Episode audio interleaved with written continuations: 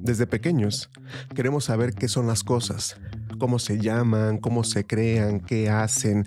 Se trata de las preguntas más elementales que nos podemos plantear en cuanto comenzamos a pensar en lo que, pues de alguna manera nos rodea, en donde estamos puestos, en donde hemos vivido. ¿Alguna vez te has preguntado, por ejemplo, por qué vivimos? ¿Cómo se creó el mundo? ¿Existe alguna voluntad o intención detrás de lo que sucede? ¿Por qué el mundo no es de otra manera? ¿Qué sentido tiene la vida? O una más, por ejemplo, ¿cómo es posible el conocimiento? Sin duda alguna, en el fondo, no podemos vivir sin responder. Somos seres curiosos, nosotros como seres humanos. Y así sea de forma parcial o de forma incompleta o de cualquier forma, eh, necesitamos responder a todas estas preguntas planteadas. De otra manera, difícilmente tendríamos respuesta para muchas de las situaciones que enfrentamos pues en nuestra vida cotidiana. Considera este ejemplo. ¿Has pensado si estás en este mundo, aquí justo ahora, en una aquí, en una hora, por una razón o solamente por una cuestión azarosa? Si es por alguna razón, ¿cuál es? ¿Y cómo crees que deberías de vivir de acuerdo con la razón por la que estás aquí? Si en cambio crees que estás aquí por una cuestión de azar, entonces ¿cómo deberías de vivir la vida si eres un producto del azar? Te das cuenta entonces que de cada respuesta, cada respuesta diferente a una misma pregunta puede conducir a formas distintas de entender y vivir el mundo. Así es. De hecho, imagina esto si fuéramos, si fuéramos del todo conscientes de la manera en cómo respondemos a estas preguntas, actuaríamos como si supiéramos cuál es la respuesta.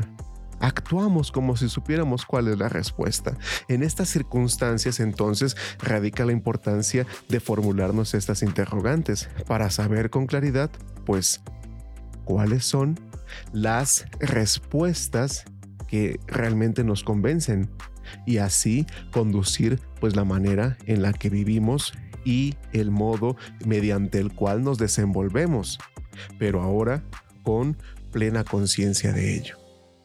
De hecho, esas preguntas no son nuevas, han sido planteadas por los seres humanos prácticamente en todas las culturas y fueron o han sido respondidas bajo creencias diferentes y formas distintas de vivir, bajo distintas cosmovisiones, bajo distintos modos de ser, de pensar, de vivir, aún en la actualidad. Y, pues como ya te habrás dado cuenta, no todos tenemos las mismas respuestas a estas cuestiones y tales diferencias pues son un motor para poder seguir pensando en ellas. Todas estas preguntas son preguntas a las que les llamamos preguntas fundamentales. Son aquellas que ocupan el lugar más importante en la filosofía, una disciplina que intenta mediante herramientas y métodos de reflexión específicos darles una respuesta, o mejor dicho, pues buscar la verdad en ellas.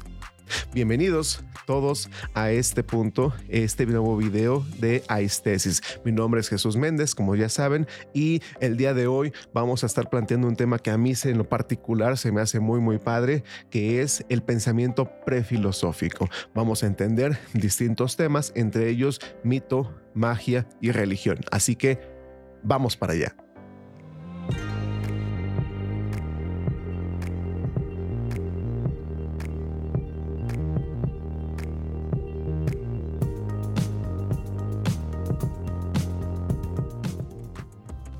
Es así entonces que en este primer acercamiento es necesario pues examinar algunas de las formas mediante las cuales los primeros humanos, echando mano pues de todos los recursos conceptuales que hubieran podido estar a su alcance, como por ejemplo, ya lo hemos comentado, el mito, la magia, la religión, el arte, etcétera que son aquellos que vamos a plantear justamente aquí.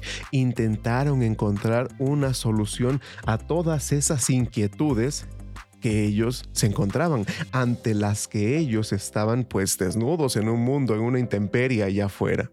Por eso, antes de avanzar, resulta necesario detenerse a examinar qué diferencia existe entre todas estas formas de pensar. Pensemos en lo siguiente, ¿todas son igualmente válidas? Algunas de ellas son propias de alguna etapa en la historia de la humanidad? ¿O acaso será posible que solo una de ellas sea el camino de la verdad? ¿Cuál es la que mejor expresa cómo concebimos el universo? En realidad, la reflexión del conocimiento humano no tiene una sola forma o expresión.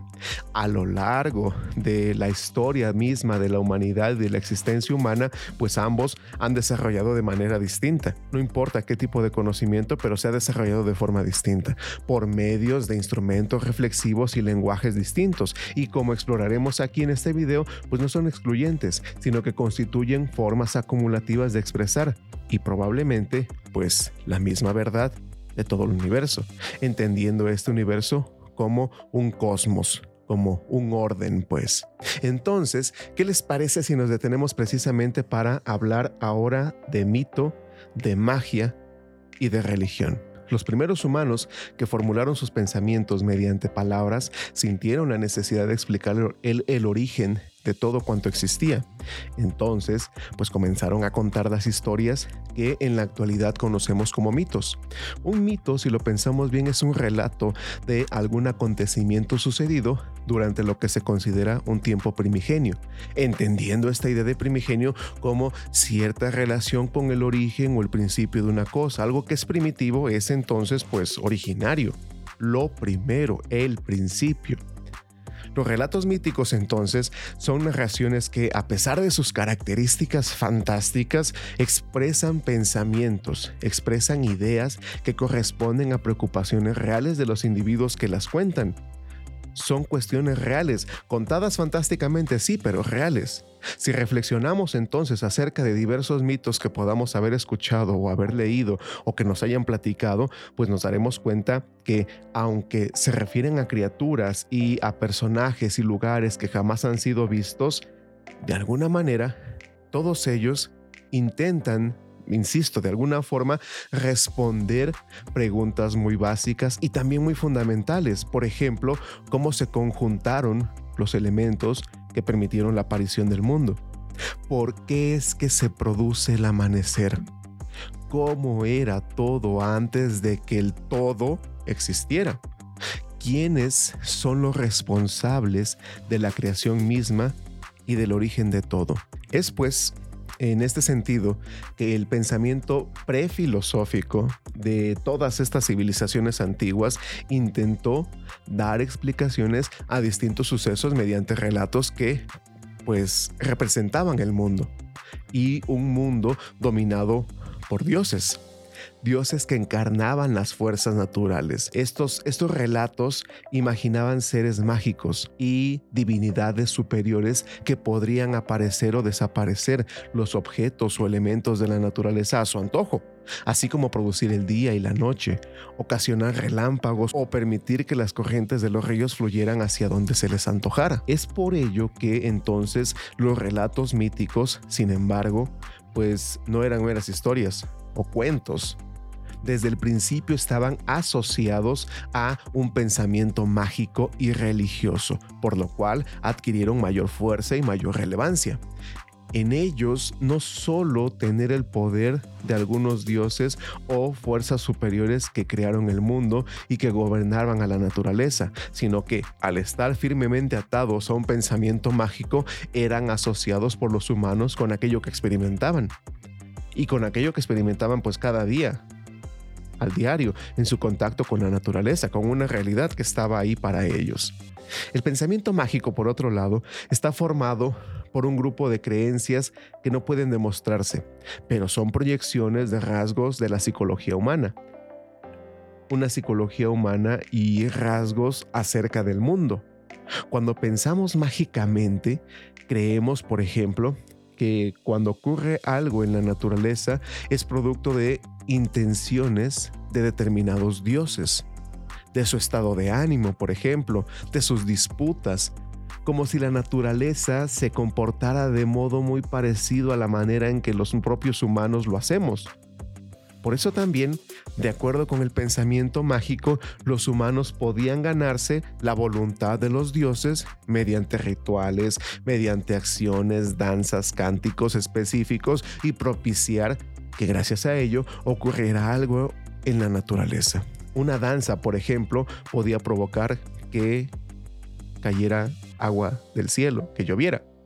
Mediante alguna oración, entonces sería imposible o tendríamos la oportunidad de interrumpir la lluvia, o bien el hecho de dibujar diversos animales se consideraba útil pues para facilitar su caza. Todo esto era parte de este pensamiento mito, del mito y de la magia. La religión, en cambio, consiste en un sistema compartido de creencias y prácticas que se organizan alrededor de una serie de principios o fuerzas, pues de carácter en, primera instancia espiritual que dan significado a la presencia del ser humano en el mundo, algo que también forma parte de los mitos. Estos son pues un sistema de creencias mágicas y religiosas estructurado en formas de relatos en los cuales los dioses y las fuerzas que gobiernan el mundo son al mismo tiempo objeto de veneración y reverencia y medio para poder transformar el mundo. Por tanto, los mitos forman parte de una compleja estructura cultural a la que llamamos cosmovisión. En ellos se refleja una determinada concepción del mundo y una forma de comprender la realidad que define el modo en cómo nosotros los humanos pues nos relacionamos con ella y la forma en la que se concebía en sus acciones, no solo materialmente, sino también en el ámbito espiritual. En muchos sentidos, pues, los mitos son una expresión mediante la cual las primeras culturas expresaban pues su visión del mundo. Como hemos podido identificar entonces por medio de la lectura de muchos mitos, de historias, de elementos religiosos, de todas las culturas antiguas, en todas estas historias que nos han contado o que hemos leído, si los analizamos, podemos identificar sus diferencias y también sus semejanzas. Por ejemplo, diferencias en el modo de comprender el mundo, de expresar cuáles son sus elementos primordiales y fundamentales, es decir, cuál es el principal o esencial elemento que se encuentra en el primer orden, de tal manera que se puede mostrar las relaciones entre los dioses. Semejanzas, por otro lado, en la forma de relato, en su trasfondo religioso. ¿Cuál es esa situación o intención que se encuentra tras la apariencia externa y visible de una acción o situación? Y también, ¿por qué no? Pues en sus aspiraciones mágicas. En una rápida mirada de los mitos nos permite saber la manera en que aquello que los rodeaba definía alguno de sus elementos, de su cosmovisión. Por ejemplo, hablemos de la cultura de Mesopotamia, una de las más antiguas que hasta el momento se ha, se ha sabido, ¿no? Se conserva el poema llamado Enuma Elish o Poema de la Creación, en donde se explica el surgimiento de todo a partir de la unión de dos aguas, una dulce llamada Apsu y otra salada llamada Tiamat. De su mezcla nacen dos divinidades, quienes a su vez crearon otras dos y que son el horizonte celeste y el horizonte terrestre respectivamente. Y de ellos nacieron los demás dioses, que dan lugar a la existencia de cuanto nos rodea o de cuanto rodea al ser humano. No debe de sorprendernos entonces la importancia otorgada al agua, tanto la dulce como la salada, porque si tomamos en cuenta que Mesopotamia se desarrolló en la confluencia de los ríos Tigres y Éufrates frente a la costa del Golfo Pérsico, pues es comprensible que su visión del mundo va a estar en aquello que conocían. Por lo tanto, consideraban que precisamente el mundo se había formado gracias a estas dos grandes fuerzas majestuosas, ¿no? Los ríos y el mar. Los mitos no representan un fenómeno aislado en la historia de la humanidad. Todas las civilizaciones han acudido en ciertos momentos pues de la evolución de cada una de ellas a este tipo de relatos. La misma Grecia, eh, afamada por su uso de razón, cuna de la filosofía, no es una excepción, pues como ya hemos mencionado, pasa por una etapa prefilosófica o mitológica que después logra superar. Bueno, intenta superar. En las colonias griegas de, Asia Menor, por ejemplo, y más precisamente en la región de Jonia, es donde por primera vez aparecen allá por el siglo VI antes de Cristo manifestaciones de un pensamiento que ya busca independizarse de los mitos. Ello empieza a desarrollar una explicación de la naturaleza y también pues de, de la vida misma sobre bases racionales. Lo mismo que en Grecia, en otras civilizaciones antiguas como la misma mesopotámica y la china cultivaron un conocimiento religioso, pero también mitológico. Pensemos en el mito en la antigua Grecia. Cuando nosotros estudiamos a los griegos, los creadores de la filosofía occidental tal cual como la conocemos hoy en día aquí en esta parte del mundo, no podemos prescindir de su pensamiento mítico que floreció pues en los albores mismos de su cultura. La historia de la formación del hombre griego es la historia de sus modos de relación vital, de sus situaciones vitales fundamentales y la religiosidad es una de esas formas de relación en cuya historia puede pues acumularse el lento progreso del hombre en su camino hacia la plena humanidad. Según un autor que nos agrada mucho aquí en el canal llamado Werner Jager, Grecia representa frente a los grandes pueblos orientales un progreso fundamental, una nueva etapa en todo lo que hace referencia a la vida de los hombres en la comunidad o en una comunidad, la cual se basa en principios totalmente nuevos que se van a manifestar en su arte, en su religión, en su política y obviamente pues también en su propia filosofía. En los tiempos prefilosóficos entonces destaca la figura de Homero, el gran creador de mitos arcaicos. Para el mismo Jagger, este poeta no debe ser considerado como simple objeto de historia formal de la literatura, sino como el primero y el más grande creador de la humanidad griega. La obra homérica, en su conjunto, muestra claramente lo que representa la lucha. Esta prodigiosa lucha de muchos héroes inmortales, de la más alta arete, la virtud, pero no solo la arete, o virtud de los griegos, sino también de sus enemigos, que también son unos héroes y que luchan por su patria y por sus ideales de libertad. Desde ese sentido, entonces, la concepción del mundo y del hombre, la filosofía, si podríamos decirlo de esa manera de Homero, está contenida en sus dos grandes poemas, la Iliada y la Odisea. La Iliada, por ejemplo, trata de las guerras de Troya, mientras que la Odisea se refiere a los viajes del héroe llamado Ulises u Odiseo. Y las peripecias, pues que en las que se ve envuelto cuando decide retornar a su hogar, ¿no? Desde ese sentido, entonces, el mundo para Homero representa un orden y una armonía. La jerarquía de las fuerzas naturales corresponden al orden en el que están organizados los dioses. El Olimpo o morada de los dioses, por ejemplo, está formado por divinidades superiores e inferiores al mundo de Zeus, por ejemplo. Los dioses superiores no son engendrados, son eternos y son inmortales. Los inferiores, por el contrario, son engendrados, nacen pues y son temporales. De aquí se deriva una dualidad de principios, lo eterno y lo temporal, lo que permanece y lo efímero, distinción que va a ser retomada por los filósofos griegos tan sensibles a, estos, a este tipo de cambios.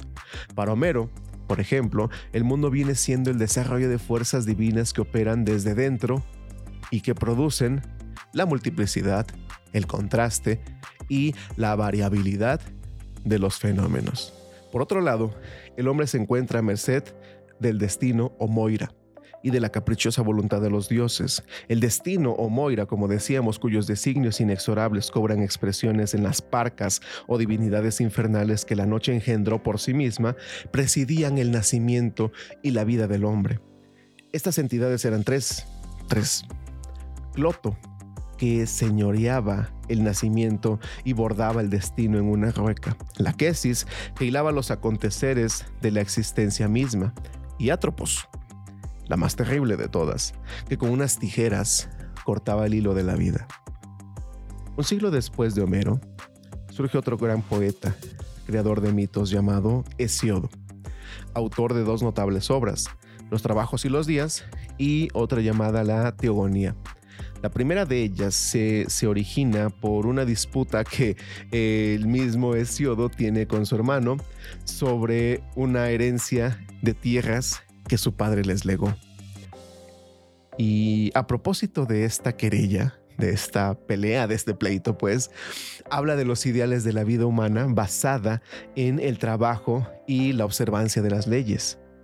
Homero había exaltado las virtudes de los héroes, la valentía, el honor, el patriotismo, entre otros, ¿no? En cambio, Hesiodo enaltece el trabajo, lo que se llama en griego ergón, el esfuerzo para someter la naturaleza y arrancarle sus preciados frutos, decía Hesiodo, ¿no? Para Hesiodo, el mundo humano debe estar basado en leyes y en la justicia, y es, por tanto, diferente al mundo animal, que está exento de estos valores. En la segunda obra de Hesiodo, llamada La Teogonía, refiere el origen del mundo, y este origen del mundo está estrechamente ligado al origen de los dioses. En muchos mitos y concretamente en el caso de Siodo, para explicar la formación del universo, eh, de los elementos naturales y de todo cuanto existe, todo es antropomorfizado o humanizado, pues puesto en términos de lo humano. Por ejemplo, el amor o eros encarna en un hermoso Dios que posee una voluntad prudente. La noche asemeja una mujer que es capaz de engendrar al éter y al día mismo. La tierra, por su parte, procrea al cielo y etcétera. Un montón de ejemplos que puede haber, ¿no? Así, el mundo se formó por una serie de partos y de alumbramientos entre elementos y dioses. Pero en todo caso, el mundo se origina a partir de, dice Siodo, un caos primigenio.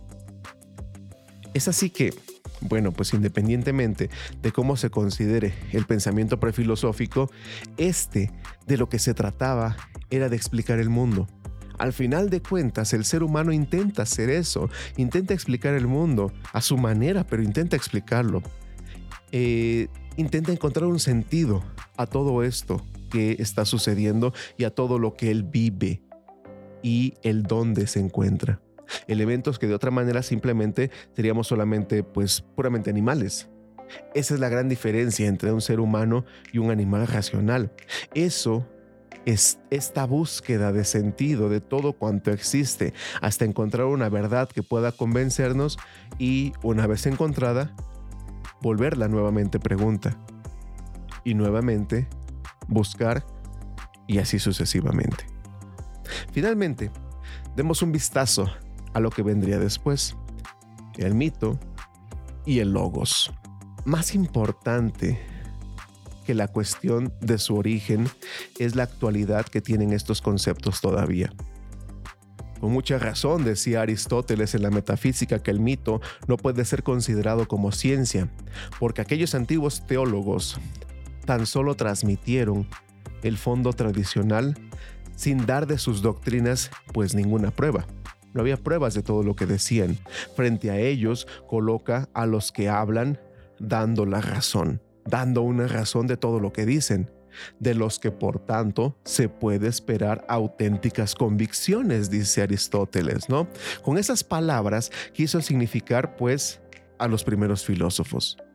De esta manera, Aristóteles pone una línea, una línea divisoria entre el mito y lo que se empezó a llamar filosofía.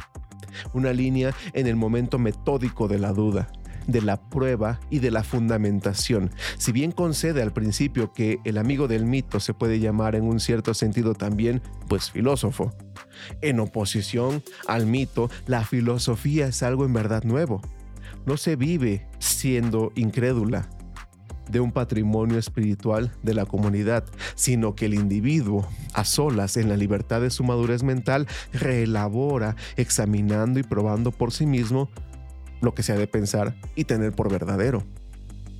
Desde este punto entonces no hay que desconocer, sin embargo, que el mundo de problemas del mito, lo mismo que sus intuiciones conceptuales que han surgido en un periodo lejano, en un periodo oscuro y acrítico, pues continúa viviendo en el lenguaje conceptual filosófico. sigue presente. Platón es un gran ejemplo de ello. Sería una tarea interesante entonces para la teoría del conocimiento comprobar hasta qué punto los supuestos instrumentos racionales de la filosofía están todos efectivamente fundados racionalmente. Y si acaso no lo estén, y no solo por un fallo en el método, sino también porque el espíritu es algo más que saber y asimila el mito en un sentido positivo como una vía propia hacia la sabiduría, de modo que solo el idólatra de la ciencia, pues una ciencia ilustracionista, quiere borrar el mito. Mientras Aristóteles dice con justicia, con cierta verdad, que también el mito filosofa a su manera. Muchas gracias por haber llegado hasta este momento del video. Eh, quiero agradecer su visita, su, su escucha y pues principalmente por estar aquí presentes, ¿no? Mi nombre, como lo comenté, es Jesús Méndez, esto es Aistesis y nos vemos en el próximo video. Por favor, no olvides regalarnos un like, suscribirte al canal y dar clic en la campanita para que te lleguen notificaciones cuando haya contenido nuevo. Saludos y nos vemos en la próxima. Hasta pronto.